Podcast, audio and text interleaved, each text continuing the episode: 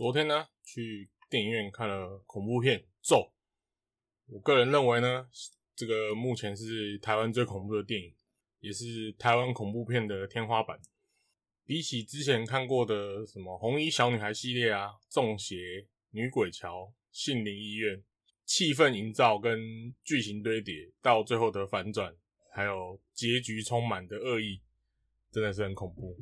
那喜欢恐怖片的呢？推荐大家去电影院看看。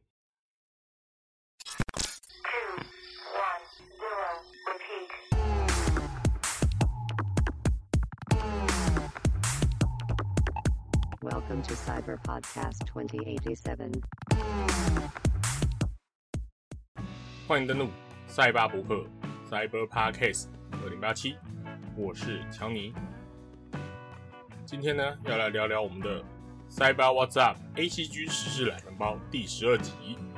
首先，第一个新闻是最后一站改编真人电视剧公开预告及相关情报。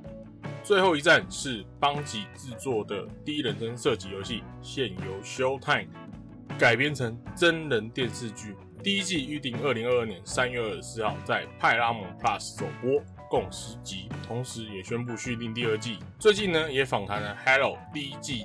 节目制作人 Stephen Ken 谈到了他们与游戏开发商三四三的准备工作。Stephen Ken 呢表示，我们没有看过游戏，我们也没有谈论游戏。呃，前天呢我也看了第一集，个人的感想是，简单的来说，这个就是披着 Hello 皮的劣化曼达洛人。那整部戏呢有声音的 SJW 之路。派拉蒙呢有意把士官长变成下一个曼达洛人，借由脱头盔这个具有代表性意义的动作来塑造他的个人形象。那可是呢，我们的主角居然不是士官长，这个真的很扯。那我也非常讨厌呢，现在这种主创团队寄生 IP，然后传达自己理念的行为，这根本就是美国的原勇庆太郎。特效呢也没有到很好，那战斗场景呢有点尴尬。虽然它有接近游戏的第一人称画面呢。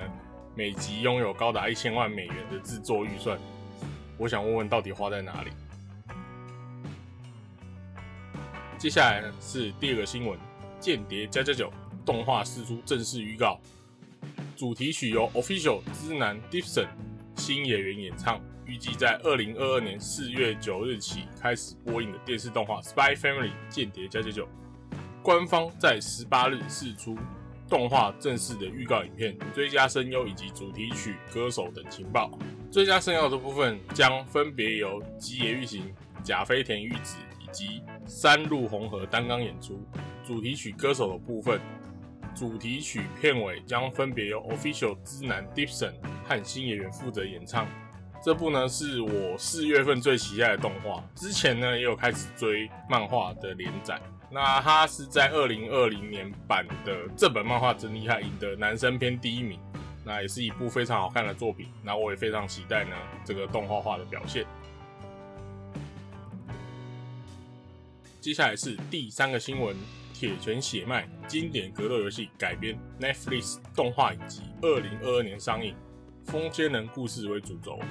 Netflix 宣布将于二零二二年推出知名三 D 对战格斗游戏《铁拳》为主题所改编的动画影集《铁拳血脉》，并释出前导预告片。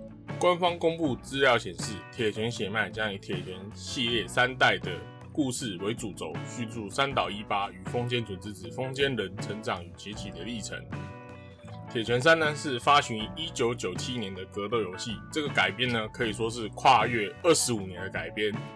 那最近呢，《铁拳七》也试出 DLC，我觉得呢可能是为了宣传新 DLC 跟《铁拳七》的销量啊，所以制作动画。那至于情况怎么样呢？要等出了之后才知道。那我们也继续看下去吧。第四个新闻：吸血鬼幸存者开发者透露，四月将会有主要的游戏机制更新。开发者 Ponko 透露，预定今年四月有一个主要的游戏机制更新。去年十二月抢先体验时就曾描述，目前游戏的完成度约百分之六十，而他正努力准备一点零版本，希望在一点零版本加入更多的内容，针对游戏下一个 patch。他近期将会发表一个。说明整体路线图难度、性能最佳化等内容公告，同时他也透露四月份将会有一个主要的游戏机制更新。那上周呢有更新一个新角色双枪女，那她主要是在捏她魔女今天变的 Bayonetta，自带呢双枪武器，那双枪加提拉米苏呢又可以再进化。那它释出的更新呢之后，他预计是要做总共二十四个角色、十张地图、四十八样武器、二十个提升道具，还有五个遗物。那还有公布新的要素呢？奥数，可是没有公布说它是怎么运作的这个机制。那我个人也是非常期待，而且它只要六十六元就有这么多更新，真的是非常有诚意。那接下来是下一个新闻，第五个新闻：赤足游戏《道旁克》风格二 D 动作冒险新作，九日公开群众募资内容及游戏预告。《道旁克》风格二 D 动作冒险游戏九日于三月十八日中午十二点公布群众募资计划，并公开游戏的最新预告片以及募资内容。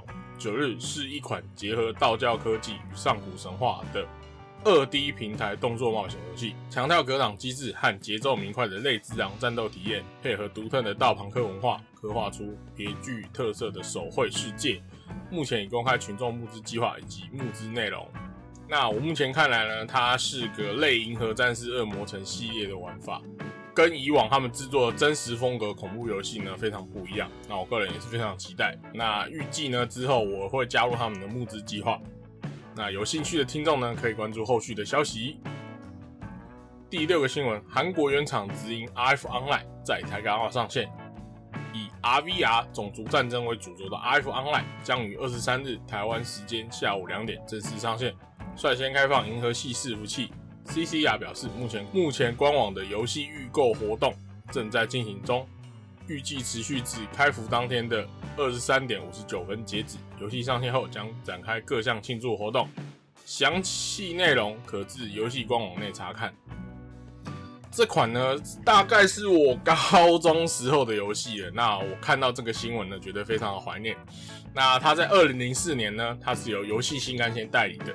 那这个游戏呢，我觉得在当时呢非常的独特，因为它游戏分成三个种族，那每个种族有特化的系统及特色，那还有职业旁转，在当时呢非常的少见。那游戏呢分分成三个种族，就是 A 族机器人、B 族矮人以及 C 族，就是类似精灵的这种角色。主打呢就是三族的国战，因为这个游戏的资源呢来自一天三场的国战胜利之后的挖矿权。那透过挖矿跟解矿，可以获得充装备的石头，高等的装饰呢，武器饰品也都来自通用地图的王。高等的地图呢，全部都是通用地图，所以能练功的点呢，就是少数的地方。所以呢，每个种族呢都要去抢那个挖矿的权利，这样才有办法撑到后期的资源呢。那在二零二零一零年呢，它由 ONG 重新代理。ONG 代理的期间呢，它有开放私人伺服器，我觉得这个很扯。